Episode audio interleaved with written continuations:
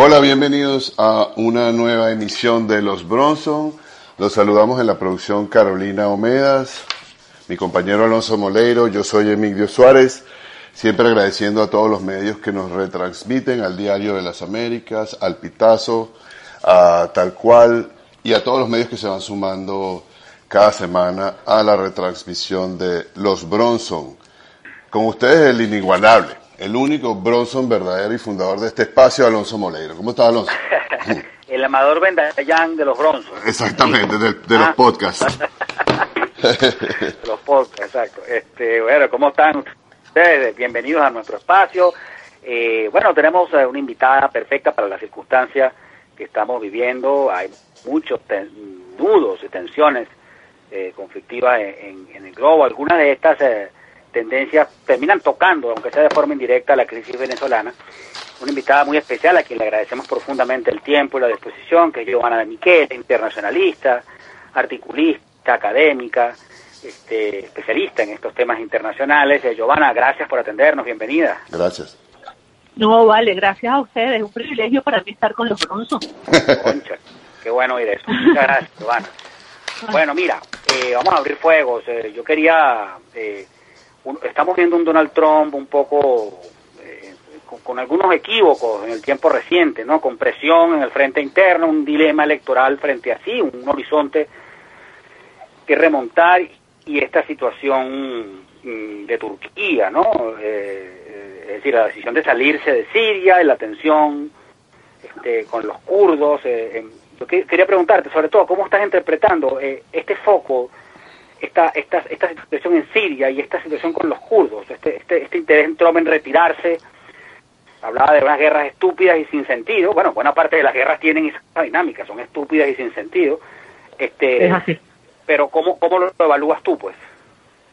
Mira, eh, yo voy a empezar por eso último que acabas de decir, ¿no? El tema de las guerras consideradas estúpidas y sin sentido. Normalmente son consideradas estúpidas y sin sentido para las víctimas, pero las guerras son la, digamos, eh, medida más desesperada que utilizan algunos estados para la consecución de sus propios intereses. Generalmente se recurre a la guerra cuando ya no hay formas de conseguir los intereses por la vía política o cuando se, eh, eh, se necesita hacer demostraciones, digamos, de capacidad desde el punto de vista militar que de alguna manera envíen mensajes disuasivos al resto de la comunidad internacional. Yo creo que en el caso de Estados Unidos con el Medio Oriente hay un poco de las dos cosas. Hay una gran dificultad para entenderse, digamos, en el terreno político porque hay unas diferencias culturales abismales. Son dos mundos completamente diferentes. Estados Unidos pretende manejar toda la situación de esa región del, del Medio Oriente, digamos, desde la óptica absolutamente occidental y esa no calza. Es, es imposible tra- tratar de buscarle soluciones a los problemas del Medio Oriente desde la óptica occidental. Y por otra parte, cada incursión de Estados Unidos en esta región tiene que ver con la necesidad de hacer su respectiva demostración de fuerza. En el caso específico de Siria, Donald Trump se ve entrampado porque Donald Trump ofreció durante la campaña presidencial para este mandato que termina el próximo año que él iba a retirar a los soldados estadounidenses de Siria. Y eso, digamos, él lo puso sobre la mesa nuevamente a principios de año cuando dijo que habían definitivamente derrotado al Estado Islámico y que ya no se justificaba la presencia de las tropas estadounidenses en el territorio sirio. Al salir Estados Unidos de Siria, se deja el terreno abierto para otros estados que han tenido mucha presencia y han tenido mucho interés en la zona, como es el caso de Turquía. Turquía es un, un país, digamos, con unas características muy particulares, porque muchos lo consideran como una suerte de bisagra entre el mundo musulmán y el mundo occidental. Muchos lo consideran como una suerte de bisagra entre inclusive lo que pudiera ser la OTAN y eh, esa parte del mundo, o lo que pudiera ser la Unión Europea y esa parte del mundo árabe. En fin, es un país, digamos, que de alguna manera puede o acercar o alejar a estos dos mundos en la región. Y a mi modo de ver, lo que está pesando más sobre Donald Trump en su decisión en esta oportunidad es precisamente la necesidad de mostrar cosas que lo hagan coherente con, con el Trump de la primera campaña electoral, porque él ahora está prácticamente comenzando su segunda campaña, ¿no? Y en esa coherencia él tiene que cumplir parte de sus promesas. Y una de las promesas que él puede cumplir es retirar las tropas de, de Siria a pesar del el inmenso costo político y militar que eso le está generando, porque hasta los republicanos lo están criticando por ello. Sí, eso es lo que quería, hacia donde quería dirigir eh, la siguiente pregunta, Giovanna, porque en Estados Unidos hay una consternación, sobre todo por la manera en que Donald Trump hizo esta salida, la ejecutó, porque estaba contradiciendo las recomendaciones del Departamento de Estado de sus de, sus de, los, de sus militares y de sus eh, consultores en materia de seguridad. Eh, básicamente están diciendo que lo hizo de, manera unilateral. Eh, ¿hay, alguna, ¿Hay alguna agenda? Porque pareciera que esa medida pareciera como que está aislada y recordemos todos los, los flancos, todos los, los, focos de tensión que tiene abierto Donald Trump, como por ejemplo el asunto de Rusia y la intervención de, en las elecciones de los Estados Unidos, el asunto de Ucrania que le puede costar al menos el inicio del, impeachment, la guerra de, aranceles que tiene con China, etcétera. ¿Cuál ¿Cómo encaja esta salida en esa agenda? ¿Cuál es la agenda de Donald Trump y cuál, es la, cuál sería eh, dentro de la política exterior de los Estados Unidos?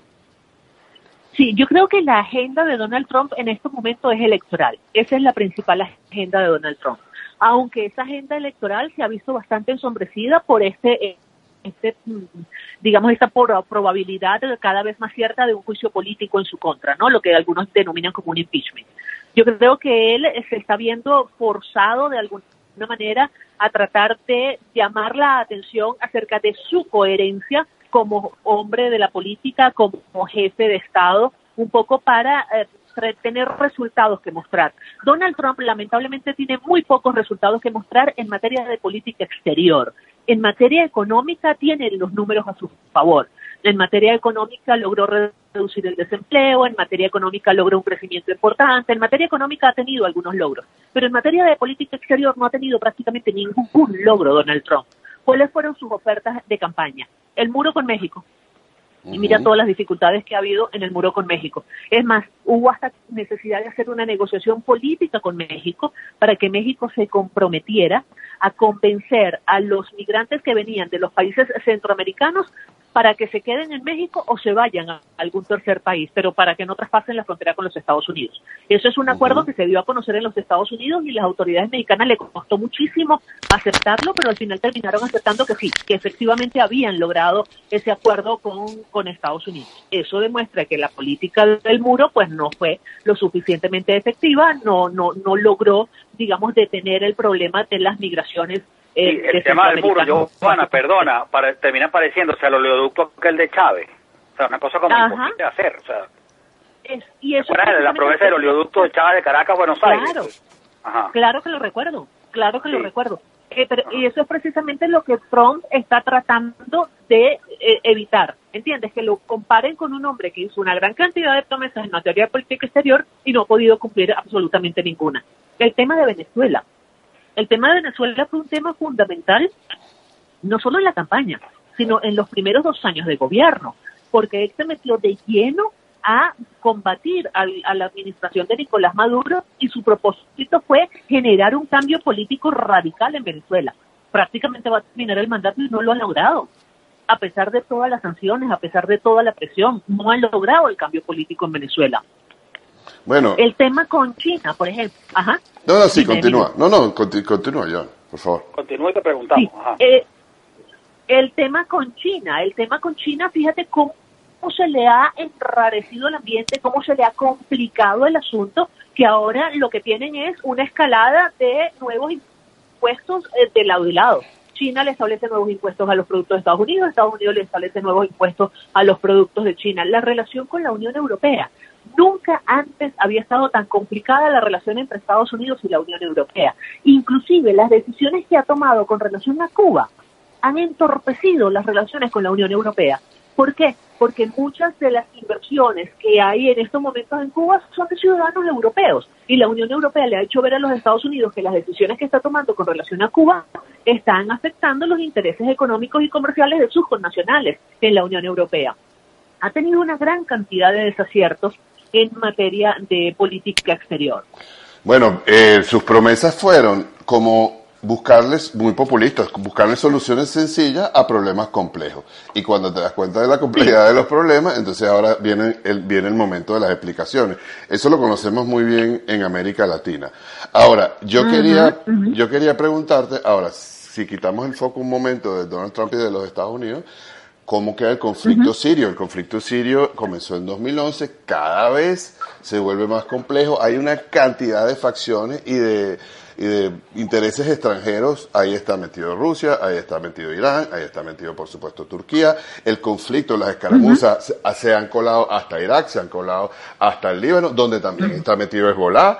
¿Cómo queda, ¿Cómo queda ahora que los Estados Unidos, bueno, lo primero es que ya inmediatamente a, a las horas de los Estados Unidos anunciar retiro de las tropas, los, los turcos hicieron un ataque contra, contra los rebeldes kurdos. Eso fue lo primero que sucedió y lo que todo el mundo estaba pensando que sucedería casi que, que de inmediato. Pero ¿cómo ves tú ese panorama ahora, en ese, en ese súper complejo escenario?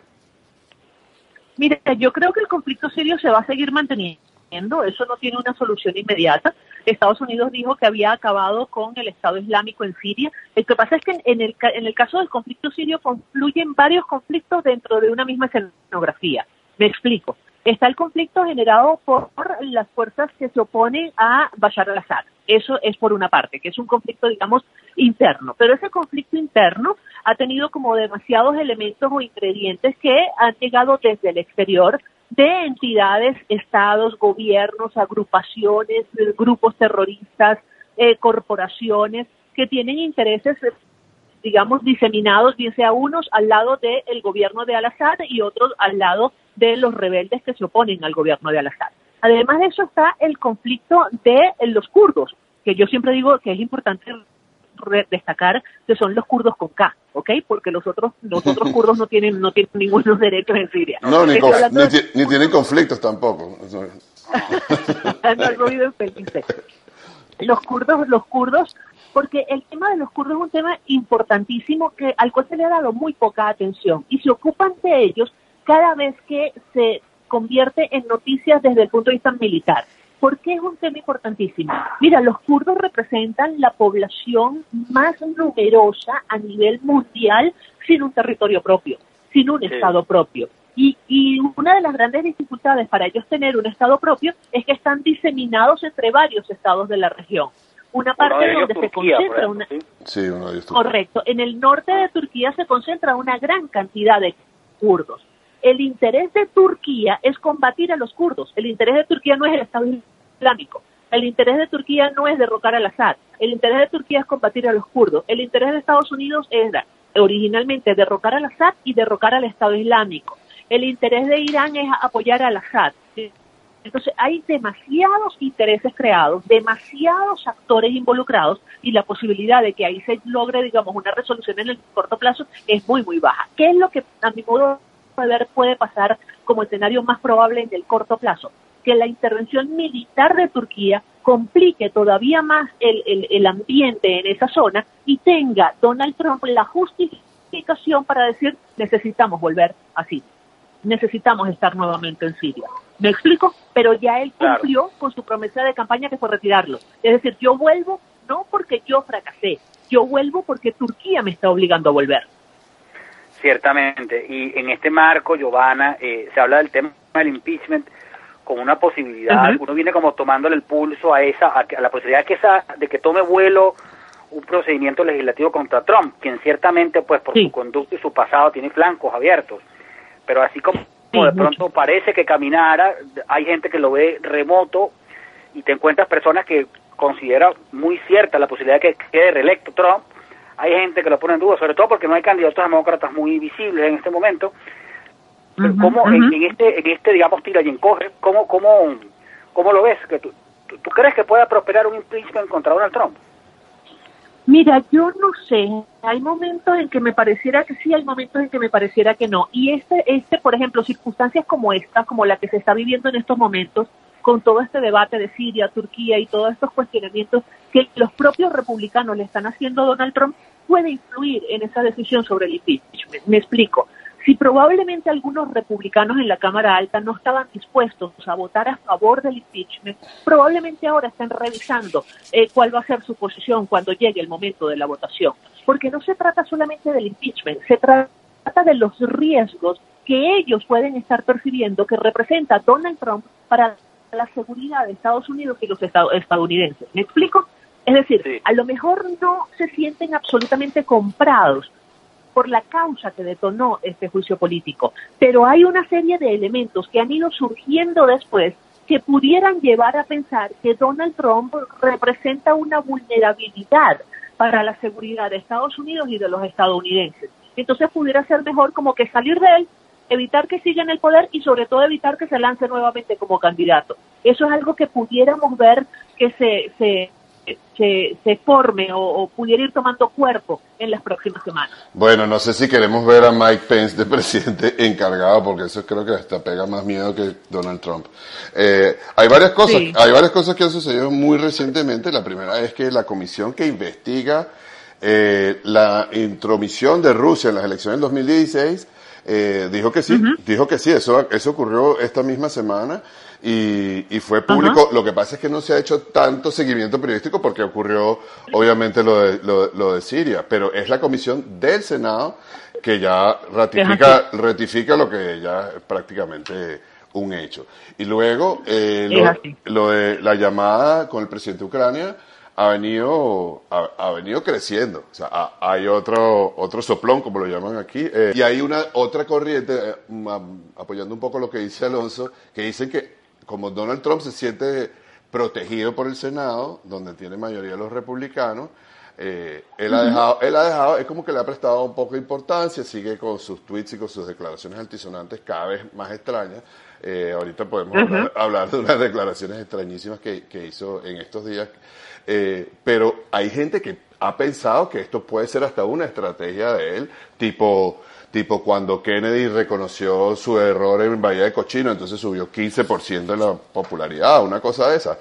Pero yo lo veo, yo, yo, yo por primera vez vi ayer, anteayer, dos presentadores de Fox discutiendo, peleando entre ellos, súper republicanos, que siempre han apoyado a Donald Trump, porque uno de ellos decía, esto es una traición, nosotros estamos traicionando a los kurdos. Eh, no, Exactamente. No sé cómo le puede salir esto a Donald Trump eh, dentro del Partido Republicano, Joana. Mira, aquí hay que recordar otra cosa. Recordemos que cuando Donald Trump quedó como el candidato republicano, eh, él no tuvo el apoyo de todo el partido. Hubo hubo mucho disenso entre los republicanos. Hubo una, una acción importante de los republicanos que no lo querían como candidato y no han sido muy consecuentes con él como presidente. Han sido muy críticos. Entre ellos pesos pesados. Entre ellos pesos pesados como los Bush y como Mitt Romney, por ejemplo. Eh, y, eh, y eso es importante porque en Estados Unidos eh, los, digamos, esos partidos políticos no actúan en bloque eh, en las votaciones en el Congreso, ¿ok? Ellos son como muy, muy, ¿cómo diríamos? Como muy, muy personalistas, no sé cómo llamarlo. Sí, pues, individual del representante, claro.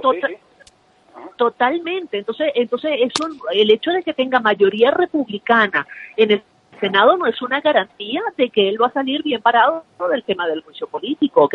Porque hay también, digamos, los grupos que están en contra. Y mira, yo he dicho en otras oportunidades algo que puede sonar un poco, un poco osado o quizás atrevido, pero si Donald Trump hubiera sido presidente de un país latinoamericano, Estados Unidos estuviera haciéndole la guerra. O sea, la guerra desde el punto de vista político. Se estuviera oponiendo a Donald Trump. Porque uno de los graves problemas que tiene Donald Trump es la incontinencia verbal. E, es, es ese, ese temperamento, digamos, retador todo el tiempo, uno, lo que pareciera una sobredosis como de soberbia a veces en sus posiciones. la política no es como el mundo. ¿Mucho qué? Efectismo, Giovanna, como mucho dar la idea de que va a tomar una decisión ya como ulterior que no toma al final.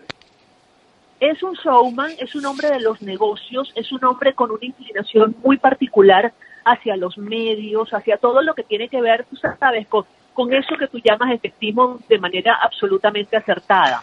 Entonces, e, eso, eso está reñido con la política y sobre todo para un presidente de los Estados Unidos que guste o no guste, es la primera potencia mundial, tanto desde el punto de vista económico como desde el punto de vista militar, y tiene intereses diseminados en todas partes del mundo. Entonces, es mucho lo que puede lograr un presidente de los Estados Unidos, tanto positivo como negativo, para los ciudadanos de Estados Unidos en líneas generales. Y no solamente está el tema de la economía, si bien la economía es un tema importante en el que, insisto, él ha tenido unos logros, unos aciertos bien significativos, está el tema de la seguridad. Y desde el punto de vista de la seguridad, Donald Trump no ha sido precisamente el hombre que le ha llevado como que más seguridad a los Estados Unidos. Más bien los ha hecho sentir cada vez más vulnerables, cada vez más más en situaciones de riesgo por ese temperamento tan tan tan belicista, por decirlo de alguna manera, ¿no?